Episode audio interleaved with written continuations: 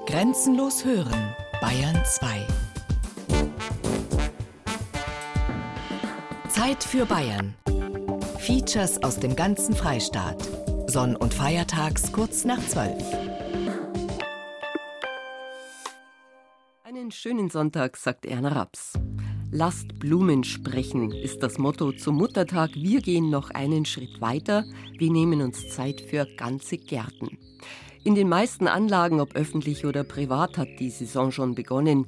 Die geduldigen Gartler warten noch die Eisheiligen ab, aber dann legen auch sie los. Mein Garten ist meine Therapie. Und meine Kinder haben jetzt eine schöne Terrasse und da haben wir jetzt ein Kräuterbeet und Tomädler. Gartenarbeit ist mein Hobby, darum denke ich jetzt nicht, ich arbeite. Also das Unkraut jeden hört ja nie auf. Gärtner sein heißt sein Leben lang glücklich sein. Stellen Sie sich mal vor, das ist ja fast schon ein Fluch.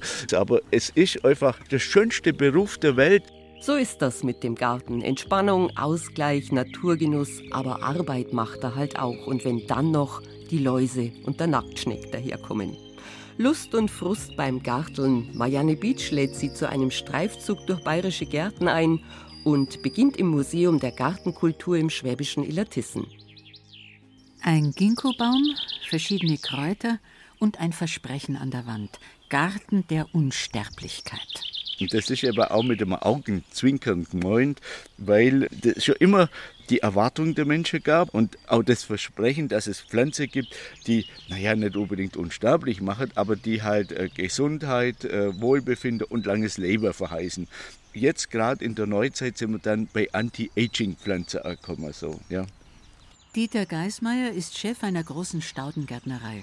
Und er hat mit Gleichgesinnten auf der früheren Illertisser Jungviehweide eine frei zugängliche Gartenlandschaft angelegt, mit Museum, Café und verschiedenen Themengärten. Darunter ein Spalierobstgarten, wie früher am Schloss Versailles, nur kleiner. Wir stehen vor dem Garten der Unsterblichkeit, ein uralter Menschheitstraum.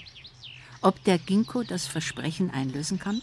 Das ist eigentlich ein Nadelbaum, obwohl er Blätter hat. So, ja. Also schon ein Urzeitrelikt letzten Endes. Ginkgos gibt es seit rund 300 Millionen Jahren. Den Homo sapiens, den wissenden Menschen, wie wir uns stolz nennen, erst seit etwa 200.000 Jahren. Lange vorher wächst der Ginkgo auch in Mitteleuropa, sogar im Allgäu, gemeinsam mit Krokodilen und Dinoterien, Vorgängern der Elefanten. Der Baum ist ein Überlebenskünstler. Er trotzt jeder Umweltbelastung und überstand sogar die Atombombe von Hiroshima.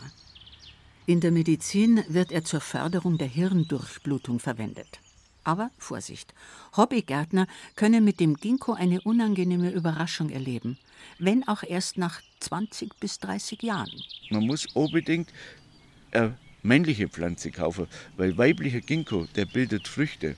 Und die Früchte, die stinken unglaublich, wenn sie runterfällt. Und wo mir das erste Mal passiert ist, in einem botanischen Garten, dann habe ich gedacht, ich bin in eine Hundescheiße reingetrappelt und habe so geguckt und dann war nichts. Und dann ist mir das klar, weil das waren die Früchte von Ginkgo.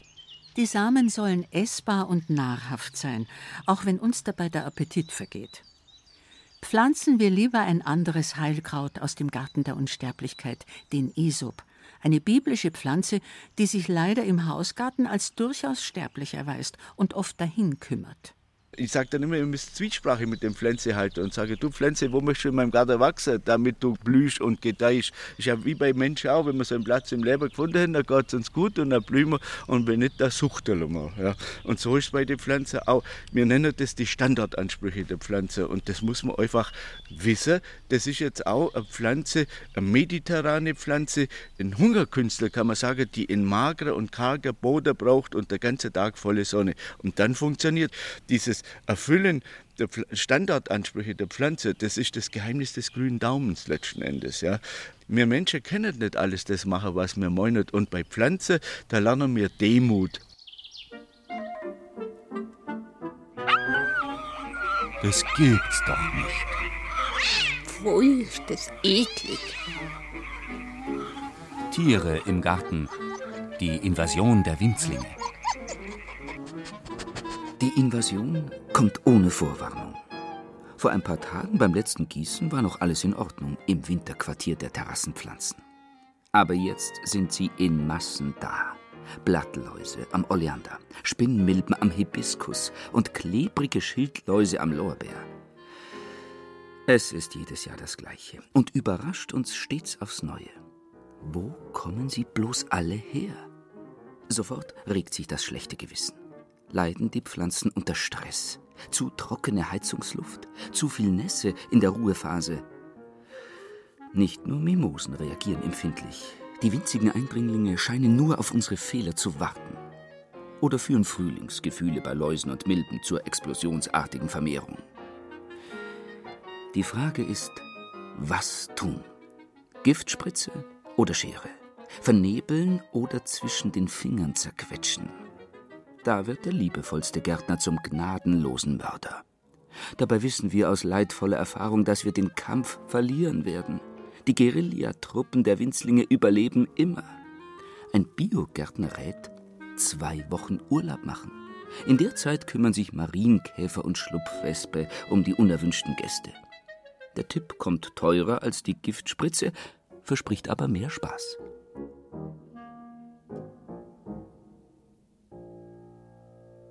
Wir gärtnern am liebsten mit der Natur. Wir freuen uns am ersten Grün im Frühling und im Herbst beschenkt uns die Natur oder der Herrgott mit reicher Ernte. Obwohl, genau genommen, gilt die Freude nur der Tulpe und nicht dem kriechenden Hahnenfuß im Blumenbeet. Und die erste Blattlaus und die Wespe in der Zwetschge sind unsere erklärten Feinde, Natur hin oder her. Und jetzt stehen wir vor dem Museum der Gartenkultur im schwäbischen Illertissen. Natur und Kultur ein Gegensatz? Dieter Geismeier muss nicht lange überlegen. Also im Garten, das ist immer ein Hort, wo der Mensch als Beschützer, als Heger und Pfleger auftritt und eigentlich gegen die Widrigkeiten der Natur arbeitet. Ein Garten will immer, immer etwas anderes lieber wachsen lassen als das, was wir ihm einpflanzen. Das ist seine Natur. Und Gärtner sein heißt, ein Stück Erde zu etwas zu bringen, was es von allein nicht täte. Die Schriftstellerin Eva Demski bringt es auf den Punkt. Das Museum der Gartenkultur zeigt in wechselnden Ausstellungen die Werkzeuge, mit denen der Mensch der Natur ins Handwerk pfuscht oder zumindest nachhilft. Zum Beispiel mit dem künstlichen Regen aus der Gießkanne. Ich denke, dass wir einfach vermitteln möchten, dass die Gartenkultur erstmal uralt. Die hat begonnen mit Adam und Eva, wo also die ersten Menschen angefangen haben, Pflanzen in ihre Hege und Pflege zu übernehmen. Ich sage immer, das war der Steinzeitmensch. Wenn er eine schmackhafte Brombeere gefunden hat in 10 Kilometer Entfernung, ist er irgendwann auf die Idee gekommen und hat gesagt, ich laufe doch da nicht zum Amt immer nach, sondern ich grabe sie aus und setze sie neben meine Höhle. nach. Und damit hat schon das Selektieren und letztendlich das Züchten des Menschen begonnen. Nur im allerersten Garten im Paradies ist alles, was wir brauchen, von selbst gewachsen, reine Natur. Und so hätten wir das doch gerne. Prächtige Blumen und süße Früchte ohne Mühe. Viele Leute fürchten Gartenarbeit wie der Teufels Weihwasser. Alles geht quick und easy und ist ein großes Erlebnis. Fest steht, seit wir aus dem Paradies vertrieben worden sind, hat der liebe Gott uns auferlegt, dass wir unsere Freuden im Schweiße unseres Angesichtes verdienen müssen, dann im Garten ist es anders. Wer vormacht den Garten, geht, ohne dass man Gartenarbeit verrichtet, der macht den Leuten einfach was vor. Schon das Anlegen eines Gartens ist mühsam. Zuerst muss die Natur zerstört werden. Der Wald wird gerodet, Wildwuchs beseitigt, die Fläche urbar gemacht. Der Begriff Kultur kommt aus der Landwirtschaft, lateinisch cultura, Ackerbau, Pflege. Kultur Gartenkultur hat mit menschlichem Schaffen zum tun. Also mir Menschen gestaltet was, dann kommt Ästhetik dazu. Also dadurch, für meinen Begriff, entsteht Kultur, entsteht Gartenkultur. Das gärtnerische Schaffen, das ist einfach ein Urbedürfnis. Meint Dieter Geismeier, der Gartenphilosoph. Und trotzdem arbeitet auch er am liebsten mit der Natur und singt ein Loblied auf dreckige Finger. In die Erde lange, das ist ein sinnliches Erlebnis. Ich sage, die darf nicht giftbelastet sein, das muss ein Stück Natur sein. Und in dieser Erde, das muss ich wissen, da leben Millionen von Lebewesen drin und wir sind aus Erde und gangen wieder und warten wieder zur Erde, dass man sich wirklich im Konsens von dem ganzen Ablauf der Natur auch verstaut und sich selber sieht, sowas. Ja. All das heißt als Gärtner schaffen. Heideblitze. Vor allem Männer wollen anpacken, eingreifen, schneiden, stutzen und zusammenbinden. So das weibliche Vorurteil. Und eine brandneue Umfrage bestätigt, Frauen pflanzen, Männer mähen. Der Gärtner will nicht gleich zustimmen. Wenn ich best bin, sage die Männer, die sitzen am liebsten auf der Rasenmäher und fahren mit dem Rasenmäher Bulldog durch die Gegend.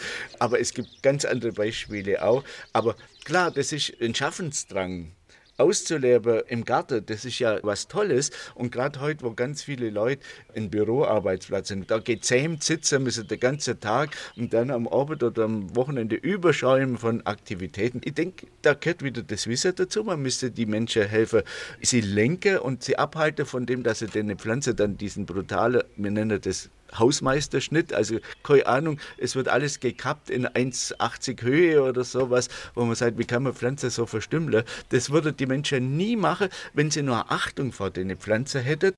Gärtnern ist wieder hochaktuell. Vom Schrebergarten bis zum Urban Gardening mitten in der Stadt, von der Kräuterspirale bis zum Bauerngarten an der Vorstadtvilla. Unübersehbar die Flut der Gartenbücher und Zeitschriften, die die Idylle zwischen rosa Rosen und selbstgezimmerter Bank beschwören. Und trotzdem, gärtnerisches Tun und gärtnerisches Wissen klaffen oft weit auseinander. In den Hungerjahren der Kriegs- und Nachkriegszeit war ein Gemüsegarten zur Eigenversorgung noch ein Segen.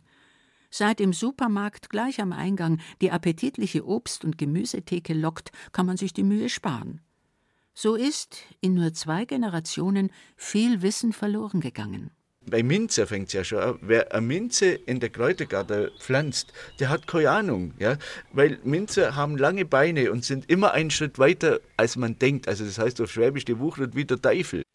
Dieter Geismeier will sein Wissen weitergeben. Er will Begeisterung wecken und Liebe und Achtung vor der Pflanze, die dank billigst Angeboten allzu oft zum Wegwerfartikel wird. Früher hat man gesagt, braucht eine Pflanze, also eine Staude, zehn Jahre, bis sie eigentlich dann bei den Menschen angekommen ist. Heute lässt man sie über Meristem vermehren und kann rein theoretisch im zweiten Jahr schon äh, Hunderttausende davon auf den Markt werfen. Ja. Meristemkultur bedeutet letzten Endes, dass sie aus einer Pflanze eine einzige Zelle entnimmt oder Zellbündel entnimmt und im Reagenzglas dann aus diesem Zellbündel wieder neue Pflanzen machen kann im Labor, sowas. Das beste Beispiel, Orchidee, also so Zimmerorchidee, das waren vor 20 Jahren noch Juwelen, die teuer waren und äh, die, die auch rar waren. Und heute wird der Markt geflutet mit Meristem vermehrten Orchideen, die sind nichts mehr wert, so quasi. Und so bewegt sich der traditionelle Gärtner nicht nur im Spannungsfeld zwischen Natur und Kultur, er muss sich auch am Markt behaupten.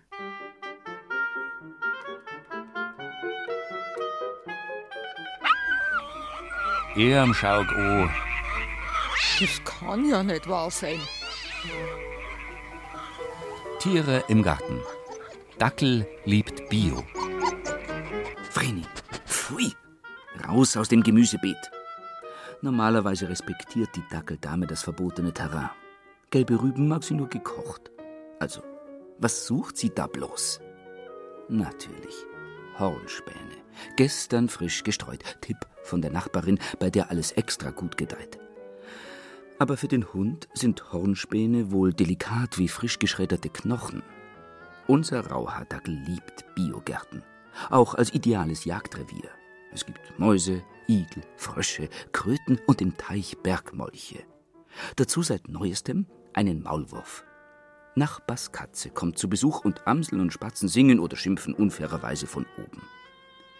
Dafür ist der Dackel ein Meister im Graben. Vreni hilft, wenn Herrchen zum Spaten greift, und dann fliegen Erdbrocken, Grasbüschel und Wurzeln in weitem Bogen. Zumindest solange dem Boden ein Hauch von Mäuseduft entsteigt. Sonst fragt sich der Hund, wo Herrchen mal wieder seine Nase hat und setzt die Grabung zwei Meter weiter fort, wo es besser riecht. Was hat sie denn jetzt schon wieder? Das gibt's nicht. Der Hund frisst meine Erdbeeren.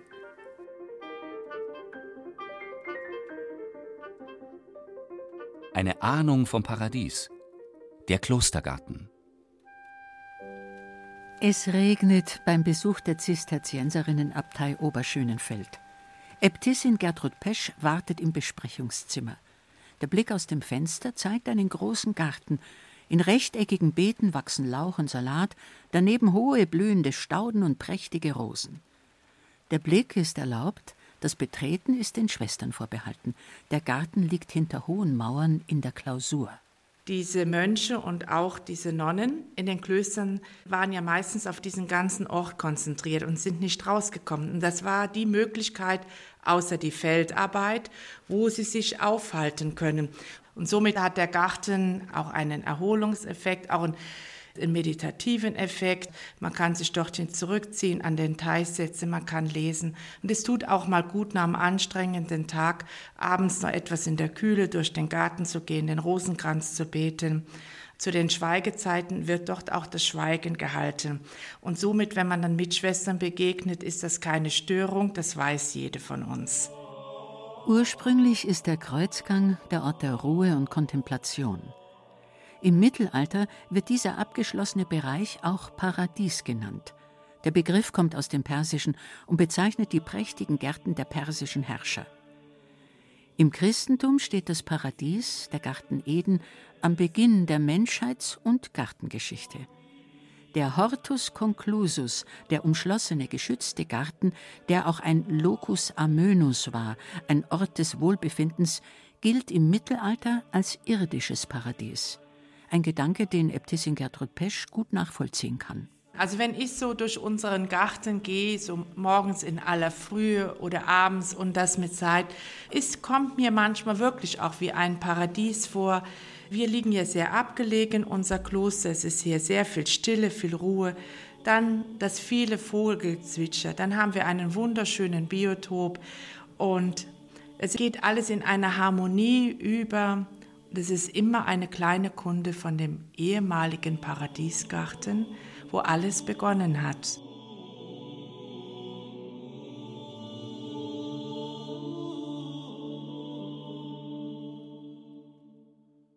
Das wohl wichtigste Dokument klösterlicher Gartenkultur ist der um 830 gezeichnete St. Galler Klosterplan.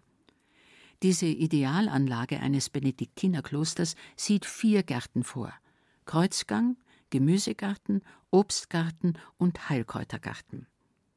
Der Kreuzgang mit Kreuzgarten ist schlicht gestaltet, der Blick soll sich nach innen richten. Der Gemüse- und Blumengarten liefert auch den Altarschmuck, die Rose, das Zeichen der irdischen und der himmlischen Liebe und Symbol der Jungfrau Maria. In Oberschönenfeld zeigt ein Foto die Schwestern mit Katze in lockerer Runde im Grünen aufmerksam, freundlich, lachend. Unsere ähm, gemeinsame Erholungszeit verbringen wir im Sommer meistens, wenn das Wetter zulässt, draußen im Garten. Und das verbinden wir aber auch manchmal damit, dass wir Gemüse einputzen. Erstens kann man sich nett noch dabei unterhalten. Es fördert die Gemeinschaft und wenn viele Hände mithelfen, gibt es ein schnelles Ende. Ora et labora bete und arbeite, heißt es in der Klosterregel des heiligen Benedikt. Gottes Lob und Handarbeit, ob Gemüseputzen oder Salatpflanzen, sind für die Ordensfrauen kein Gegensatz. Beides ergänzt sich und beides ist nicht voneinander zu trennen. Das Beten steht nicht isoliert, das Arbeiten steht nicht isoliert. Beides befruchtet sich und die Arbeit soll von diesem Gebet, von diesem Segen bereichert sein. Und im Gebet wird uns auch immer das Ziel gewesen. Und alles geschieht ja zur Ehre Gottes, somit auch unsere Arbeit und somit ist Arbeit auch Gebet. Und dabei darf es auch fröhlich zugehen. Ein Klostergarten erfüllt viele Funktionen. Ganz praktisch versorgen Garten und Feld die Schwestern mit Lebensmitteln. In Oberschönenfeld backen die Zisterzienserinnen bis heute ihr herzhaftes Klosterbrot, eine wichtige Einnahmequelle. Die eigene Landwirtschaft musste die Abtei 1971 aufgeben. Die ehemaligen Wirtschaftsgebäude beherbergen jetzt das Schwäbische Volkskundemuseum. Auch der Gemüse- und Obstgarten musste verkleinert werden, berichtet die Äbtissin Gertrud Pesch. Wir können es noch ganz knapp betreiben. Eine Schwester ist noch tätig, aber wir haben auch ehrenamtliche Mitarbeiter, zum Beispiel die Frau Fischer aus Gestertshausen, die macht fast die meiste Arbeit jetzt im Garten mit Schwester Maria zusammen. Und es ist jetzt nur noch so viel, dass es für den Bedarf der Schwestern und der Hausgäste im Sommer reicht. Früher hatten wir schon noch mehr, indem wir eingefroren haben als Vorräte über den Winter, aber das schaffen wir zeitlich nicht mehr. Trotzdem wollen die Zisterzienserinnen die Tradition des Klostergartens aufrechterhalten, wie sie schon im 9. Jahrhundert Walafrid Strabo im Kloster Reichenau beschreibt. Siehe, da wächst auch der Kürbis. Aus winzigen Samen zur Höhe reckt er sich, streut mit den Schilden der Blätter riesige Schatten und entsendet mit üppigen Zweigen haltende Ranken. Also wir haben Kürbis, Bohnen, Fenchel, Zucchini, Tomaten, sehr viel Salat und Lauchgemüse. Ansonsten haben wir über 120 Obstbäume in unserem Garten, überwiegend Äpfel, Zwetschgen und Birnen, zum Teil auch Spalierobst und diese Äpfel werden zum Teil eingelagert und ein Teil wird zu einem Apfelsaft, wird er verarbeitet, auch zu Apfelkompott, Apfelkuchen, so wie man es braucht. Früher diente der Obstgarten oft auch als Klosterfriedhof. Nach der Winterstarre sahen die Mönche in der Obstblüte mit ihrer verschwenderischen Fülle eine Verheißung der Auferstehung. In Oberschönenfeld sind Friedhof und Obstgarten getrennt. Die Äbtissin ist nicht sicher, ob noch alte Zisterzienseräpfel an den Bäumen hängen, wie der zimtartig gewürzte Edel-Borsdorfer oder die graue französische Renette, ein Lederapfel. Zur Zeit der Klostergründungen hatten Mönche Reiser aus Frankreich mitgebracht und bei uns angesiedelt. Schon vor mehr als tausend Jahren kannten sie die Kunst des Veredelns und andere Gartentechniken. Ungesäumt greife ich an mit dem Karst, dem Zahn des Saturnus, ruhende Schollen breche das leblos starrende Erdreich auf und zerreiße die Schlingen der regellos wuchernden Nesseln. Und ich vernichte die Gänge, bewohnt von dem lichtscheuen Maulwurf, Regenwürmer dabei ans Licht des Tages befördernd. Allerwärts wird dann die Erde mit krummer Hacke zerkleinert, Nährstoff des kräftigen Mistes darauf gestreut in den Boden. Walafrid Strabo, bis 849 Abt im Kloster Reichenau, ist ein begeisterter Gärtner. Obst und Gemüse gedeihen gut im milden Bodenseeklima. Strabo gibt nicht nur wie damals üblich antike Texte wieder, sondern schildert auch eigene Beobachtungen. Und er beschreibt die Heilkraft von Salbei, Minze und Fenchel.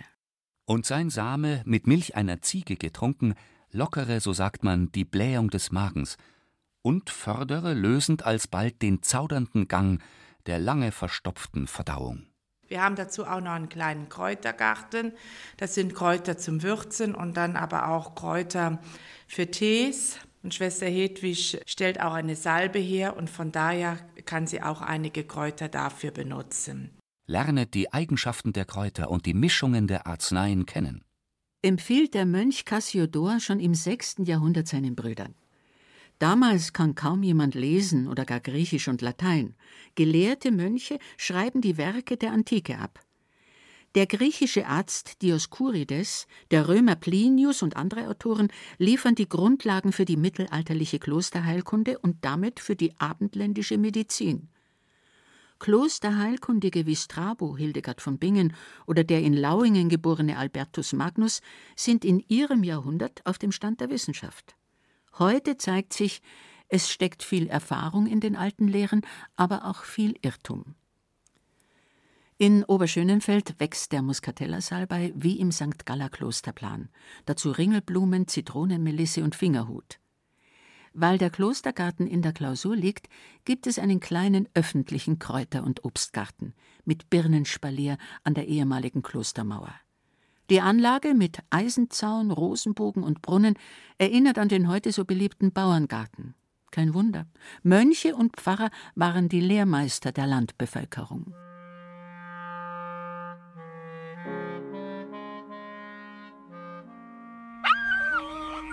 Himmel Sakrament noch einmal.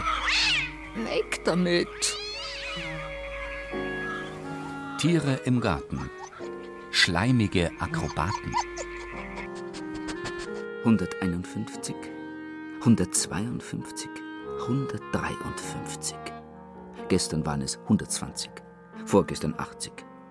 Ich verstehe das nicht. Ich sammle und sammle und es werden immer mehr. 153 Schnecken an einem Abend. Das Schneckenkorn ist verschwunden, die Schnecken sind geblieben. Verschwunden sind der Salat, der frisch gesetzte Dill, die Dahlien und mein geliebter Rittersporn. Nur eine Schleimspur verrät den Täter. Eine prächtige weiße Madonnenlilie sollte der Blickfang im Blumenbeet sein. Jetzt sitzt auf dem hohen Stängel statt der Blütenknospe ein fetter brauner Schneck. Im Schneckentempo hat er mit akrobatischem Geschick den fast meterhohen, schwankenden dünnen Stiel erklommen und in schwindelnder Höhe ganze Arbeit geleistet. Von der Knospe ist nichts übrig. Ein schwindelfreier Feinschmecker. Sinfonie der Farben und Düfte. Überraschungen im Bauerngarten.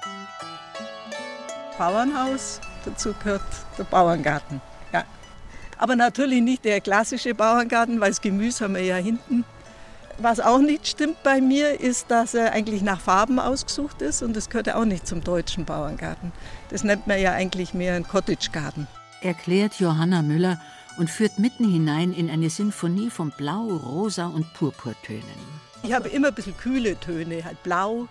Und ich finde es besonders schön, weil da eigentlich das Morgenlicht ist und das Morgenlicht halt die kalten Farben steigert.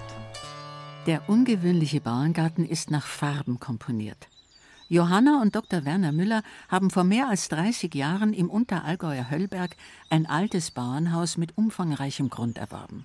Damals war vor dem Haus die Traktorzufahrt zur Scheune.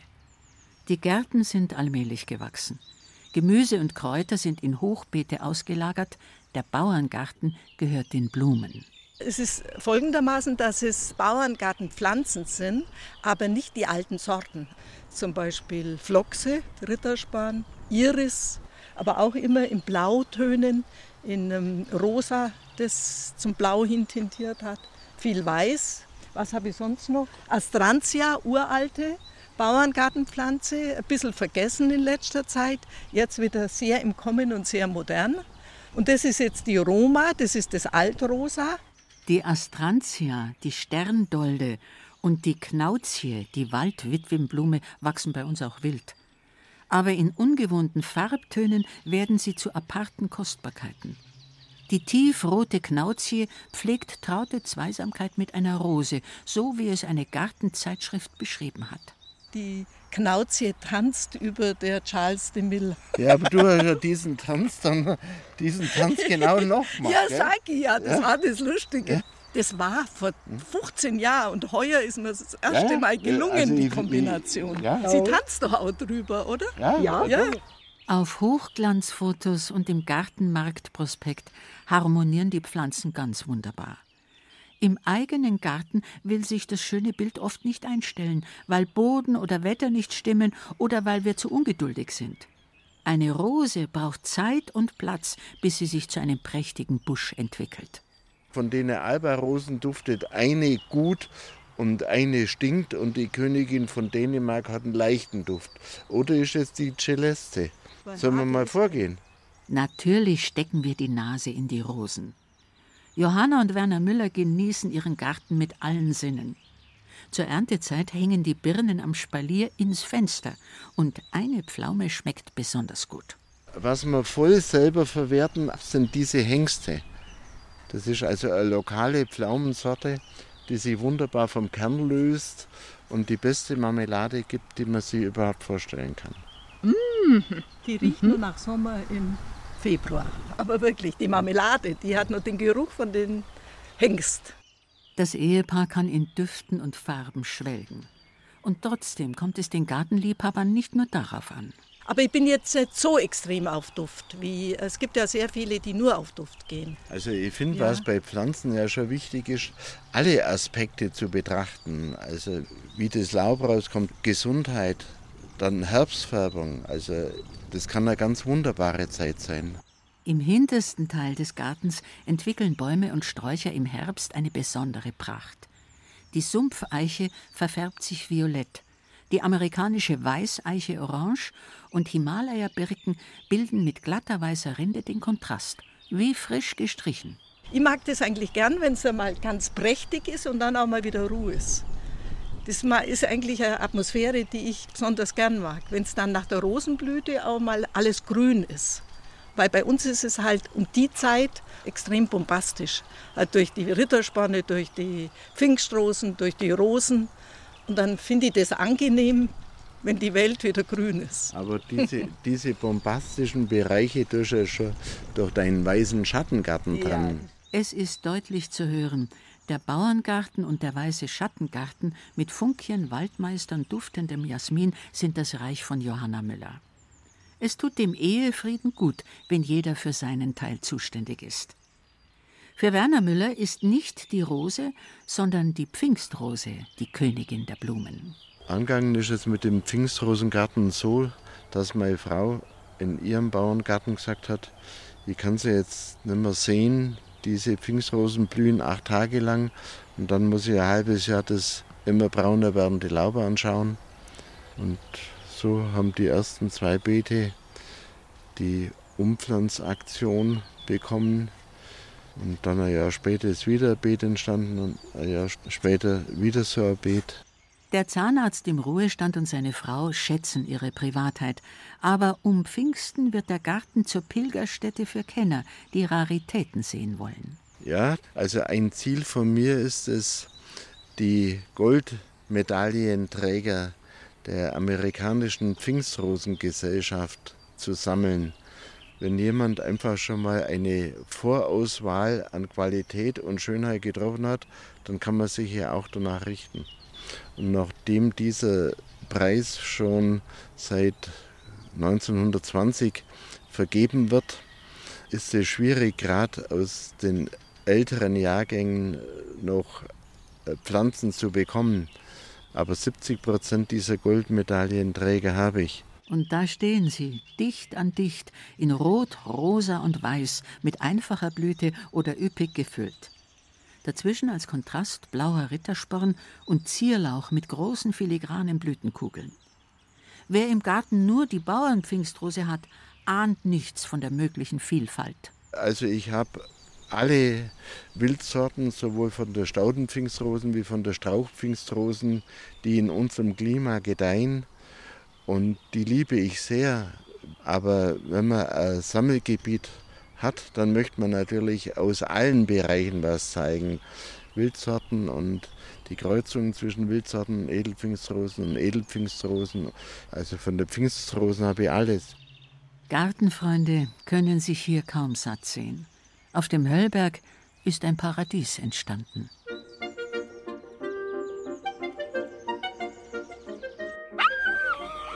Was ist denn da los? Schaut's das so? Das gibt's nicht. Tiere im Garten. Mäuse wollen auch leben. Ein Gang in den Keller ist im Spätherbst ein Genuss. Schon auf der Treppe duftet es nach Äpfeln. Aber hoppla, was sind da für dunkle Bröckchen und winzige Fetzen von roter Apfelschale? Tatsächlich, eine Maus hat einen Apfel angeknappert. Wo ist die Mausefalle?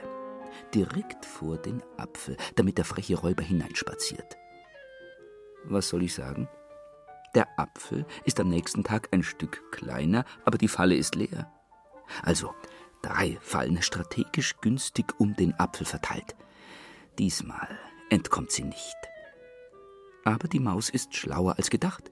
Sie hat den Apfel weiter angefressen, die Fallen sind unberührt. Sollen wir dem klugen Tier den Apfel gönnen?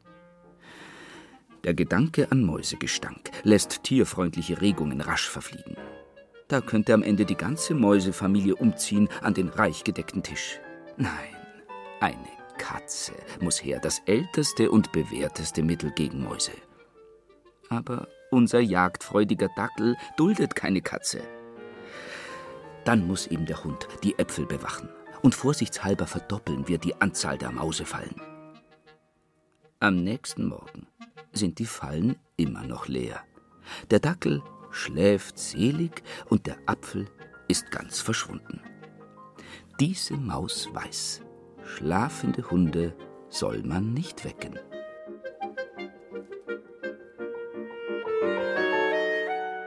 Thai-Basilikum oder Schnittlauch, Fremde im heimischen Garten.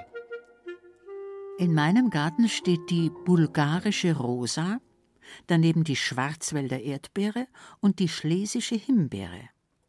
Aber Vorsicht, die Namen führen in die Irre. Eine schlesische Himbeere ist eine ganz alte Sorte aus, wie der Name sagt, aus Schlesien, eine Fleischtomate und ein bisschen so karminrot, karminrosa, weiche Schale, sehr fleischig und äh, einen unbeschreiblichen Geschmack, wenn sie vollreif geerntet wird. Auch das grüne Zebra und das orange Ochsenherz gedeihen in der Gärtnerei von Christian Herb in Kempten. Er ist der Spezialist für Tomatensorten, die es an der Gemüsetheke nicht gibt. Die Liebe zu den Liebesäpfeln haben die Eltern in der Kinderzeit geweckt mit Tomatenbrot und Zwiebeln. Später brachte ihn ein Zufall wieder auf den Geschmack. Vor circa 15 Jahren habe ich mal in einem Antiquariat ein altes Sortenbuch von einem bekannten deutschen Züchter gesehen. Und in diesem Buch waren dann plötzlich Sorten drin, die grün waren, die schwarz waren, die rosa waren, die weiß waren, die ganz klein waren. Wenn man jetzt an eine Johannisbeertomate denkt mit zwei Gramm, diese riesen Fleischtomaten mit 1,3 Kilo und diese Bandbreite hat mich so fasziniert, dass ich einfach angefangen habe zum Suchen, wo kriegt man sowas noch und habe dann zum Sammeln einfach angefangen. Damals gab es normale, runde Tomaten, dicke Fleischtomaten und Tomaten aus der Dose für Spaghetti Bolognese. Also einmal war es so, dass in Frankreich ein alter Sortensammler ein großes Sortiment hatte und das andere war, die Russlanddeutschen haben ihre eigenen Sorten mitgebracht und die waren vor allem vom Geschmack her sehr interessant und die bringen die mir auch heute noch, dass sie sagen, schauen mal her, äh, das ist eine Sorte, die haben wir schon seit Generationen in unserer Familie, äh, das wäre doch was für die. Nimm es einfach mal, vermehr's und probier's. Neues auszuprobieren findet der Kemptner Gärtner ausgesprochen spannend. Fast 250 Tomatensorten hat er bisher gesammelt und rund 800 verschiedene Kräuter. Weil Christian hat, hat jedes Jahr äh, immer wieder neue Sachen da. Ja, das ist immer sehr spannend durch die also ich habe hab da oft einmal zittrige Knie, wenn ich da durchgehe, weil das ist wirklich ein unglaubliches Paradies da am Kempter. Man findet immer wieder was Neues und er ist schon ein Fuchs, der auf, auf der ganzen Welt unterwegs ist und immer wieder was Neues daherbringt. Der Bärenwirt aus Zell im Ostallgäu ist Stammkunde. Der Koch schwört auf Kräuter. Das Grün in der Küche ist für ihn keine Modewelle. No, also ich glaube, dass äh, die Menschheit schon vor zigtausend Jahren mit Kräutern gekocht hat, weil die haben ja nichts anderes gehabt. Also, da gab es ja keine Apotheke, nur die Apotheke Gottes. Und das ist eigentlich sehr sinnvoll, das heutzutage in einer guten Küche mit einzubringen. Also man kann sich wirklich gesund fressen. Die letzte Grippe, Schorsch Kössel muss überlegen, das war wohl vor zwölf Jahren. Dabei kann die Arbeit im Burghotel mit Ausflugswirtschaft ganz schön stressig sein. Der Wirt und Koch ist überzeugt, die Kräuter halten ihn gesund. Dabei probiert der Allgäuer gern auch Exotisches. Also ich bin auch komplett schmerzfrei. Ich habe jetzt auf Mallorca habe ich 30 Rosmarinsorten gefunden. Gell? Und deswegen weltweit, wir haben also in meinem Garten wachsen mindestens 50 asiatische äh, Kräuter. Und das ist eine hochspannende Geschichte, mit diesen Sachen zu arbeiten, gell? Und vor allem, was dabei rauskommt. Das ist manchmal da kriegst du ein bisschen Händebrupfer, also Gänsehaut, gell? Kann gut oder auch schlecht sein und das, das was nicht so gut funktioniert, das haben wir wieder raus. Aber im Großen und Ganzen ist das wirklich sehr spannend. Das findet auch Gärtner Christian Herb. Da steht der Hirschhornwegerich, der in der Schweiz als Salat gegessen wird. Daneben ein peruanischer Sauerklee, ein japanischer Wasserpfeffer und sogar eine tibetanische Tempelblume. Ja, die habe ich auch irgendwo mal gefunden, wahrscheinlich auf dem Markt. Tibet klingt natürlich sehr gut. Was mich noch weiter fasziniert hat, die Beeren dieses Strauches, es ist ein Strauch, schmecken nach Karamell, also für die Ganaschen äh, sehr interessant, vor allem für Kinder. Natürliches Karamell, nicht mit Zucker gemacht sozusagen.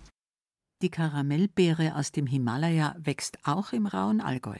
Der experimentierfreudige Gärtner hat es ausprobiert. Schließlich will er seine Kunden richtig beraten.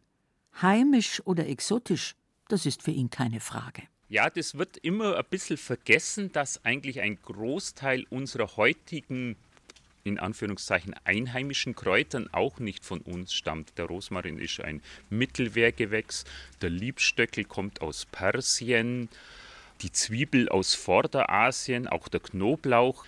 Da sieht man schon, die letzten 2000 Jahre sind diese Kräuter bei uns eingewandert und deswegen denke ich mir, dürfen wir in unserer heutigen Zeit, wo man dann nach Thailand in Urlaub fährt, auch mal ein Thai-Basilikum haben oder man fährt nach Südamerika und hat vielleicht einen Koriander dabei. Das sehe ich nicht so eng, weil das sozusagen die letzten Tausende von Jahren schon passiert ist. Aber kämpfen wir nicht gerade gegen gefährliche Neophyten, grüne Einwanderer, die aus den Gärten ausgerissen sind und die heimische Flora bedrängen, wie das indische Springkraut, die allergieauslösende Ambrosia oder die imposante Herkulesstaude? Bilder zeigen Kampftrupps in Ganzkörperschutzanzügen, weil sich die übermannshohe Pflanze beim Umhauen wehrt. Wenn die Haut mit der Herkulesstaude und mit Sonnenlicht in Berührung kommt, können schlecht heilende Wunden entstehen. Aber nur ein Bruchteil der weltweit gehandelten Pflanzen könnte gefährlich werden, beruhigt der Gärtner. Die meisten sind bei uns nicht winterhart. Und wir leben längst mit gefährlichen Giftpflanzen in Natur und Garten, wie Eisenhut und Eibe, Fingerhut und Goldregen, Oleander, Stechpalme und Thuja. Die Thuja, der Lebensbaum, ist auch so ein Streitfall, wenn es um heimisch oder fremd geht.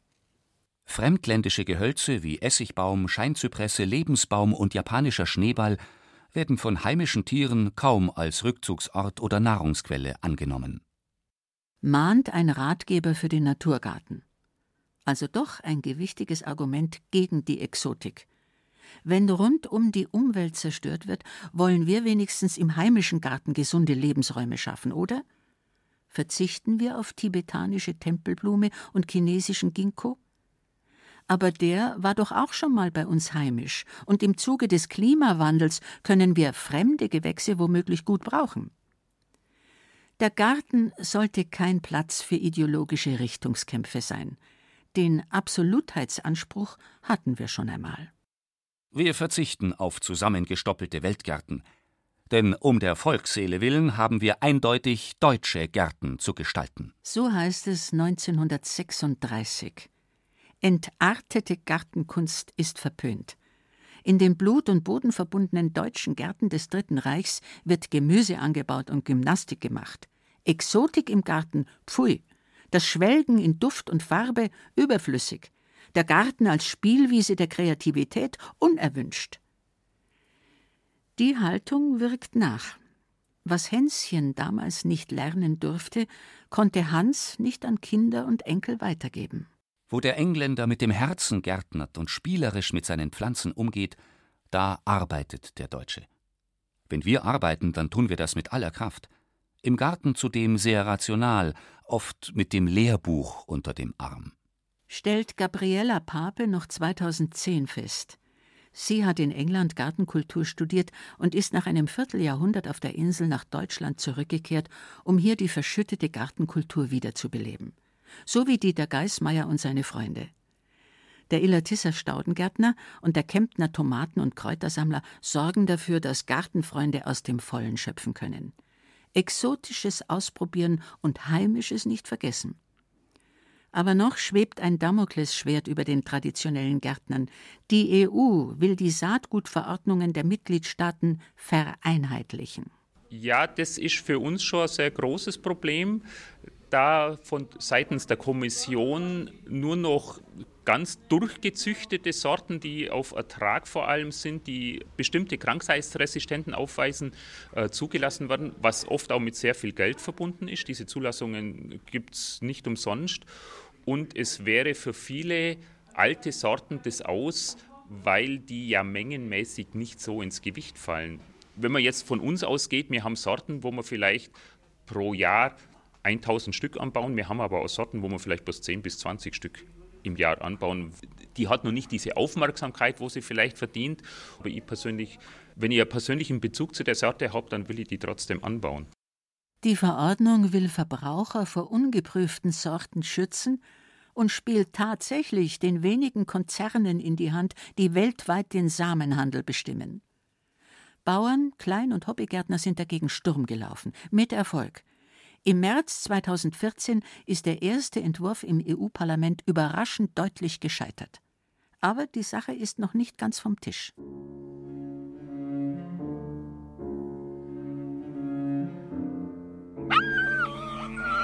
Himmelssakrament noch einmal! Das kann doch nicht wahr sein. Tiere im Garten. Der schlaue Fuchs. Um. Was ist denn mit dem Kompost passiert? Der nagelneue Behälter, ein praktisches Modell zum Zusammenstecken, ist regelrecht gesprengt und der Schnee übersät mit Plastikteilen und grünbraunen Gemüseresten. Wer hat da randaliert? Die Spur verrät den Fuchs. Nein, wir haben keine abgenagten Hühnerbeine in den Kompost geworfen. Ist der Fuchs ein Vegetarier? Da regt sich doch fast Mitleid mit dem rotbraunen Hungerleider. Jedenfalls muss ein neuer Komposter her. Ein robustes, rundes Modell mit möglichst festsitzendem Deckel. Hier zieht der Fuchs den kürzeren. Dachten wir. Zwei Nächte später liegt der Deckel im Schnee und der Kompost ist wieder durchwühlt. Na warte, Bürschchen. Ein Draht mit laut scheppernden Blechbüchsen wird dich das Fürchten lehren. Ja, aber nur wenige Tage. Auch ein Bewegungsmelder vertreibt den hartnäckigen Räuber nur vorübergehend. Erst Vreni, der jagderprobte, furchtlose Dackel, sorgt endlich für Ruhe am Kompost.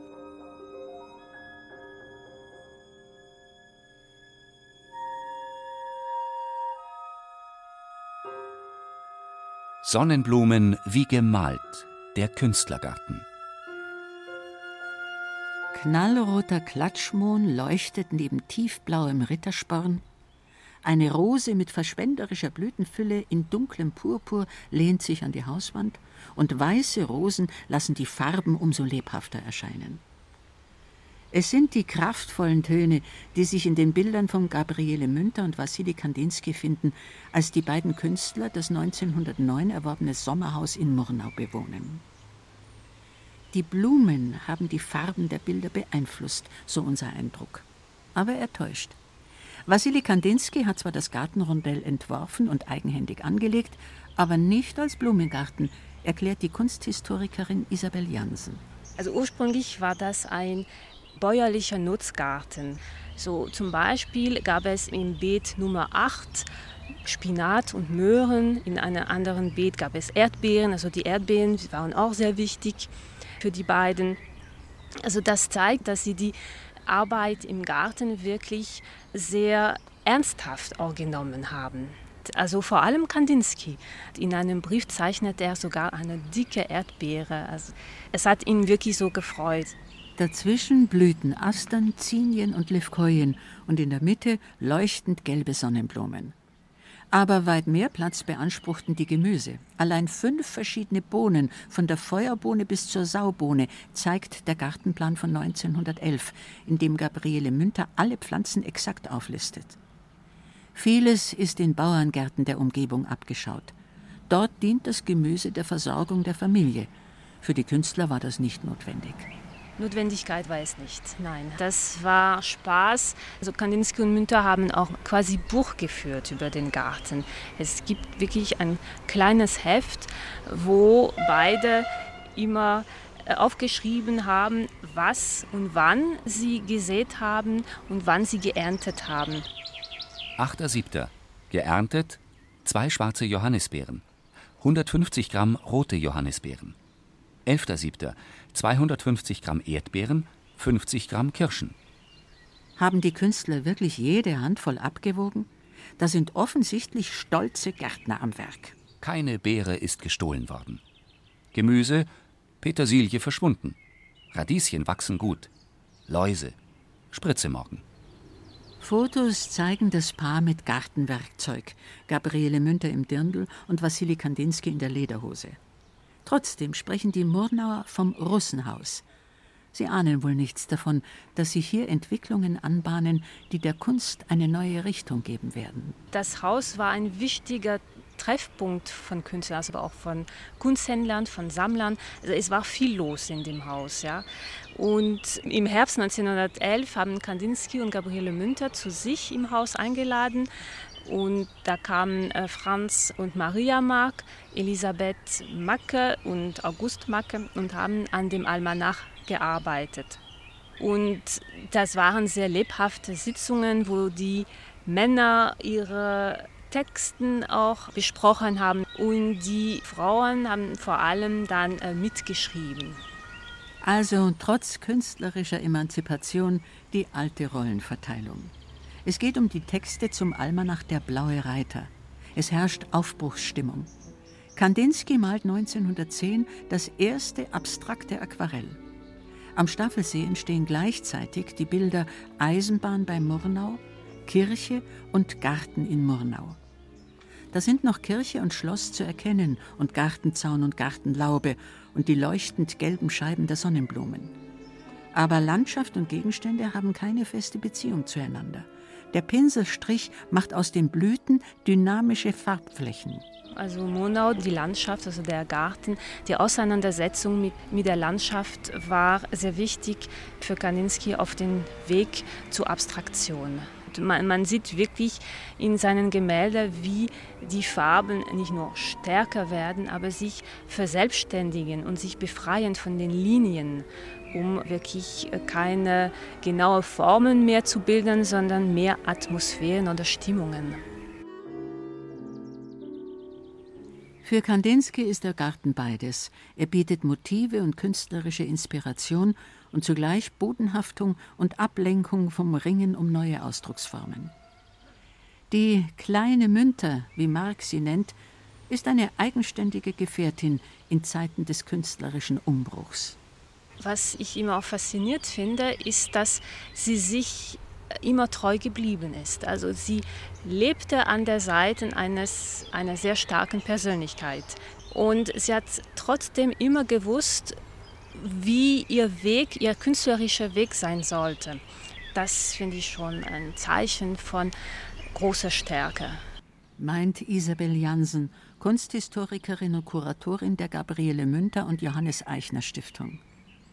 Der Erste Weltkrieg bedeutet das abrupte Ende für den Blauen Reiter und für die Beziehung des Künstlerpaares. Kandinsky muss Deutschland verlassen und heiratet in Russland. Gabriele Münter lebt ab 1931 wieder in Murnau und malt Blumenstillleben und ihren neuen Lebensgefährten, den Kunsthistoriker und Philosophen Johannes Eichner, bei der Gartenarbeit. Münter Haus und Garten präsentieren sich heute wie vor dem Ersten Weltkrieg. Nur auf Erdbeeren und Erbsen müssen die Besucher verzichten. Ringelblume, Radi und Schneck, das war ein Feature von Marianne Beach über Lust und Frust beim Garten. Es sprachen Ilse Neubauer und Peter Weiß, in der Technik war Regina Stärke. Sie können auch gerne virtuell durch die genannten Gärten streifen. Auf unseren Internetseiten bayern2.de und BR Heimat finden Sie Bilder und Informationen auch zur diesjährigen Landesgartenschau, die seit zwei Wochen in Bayreuth geöffnet ist.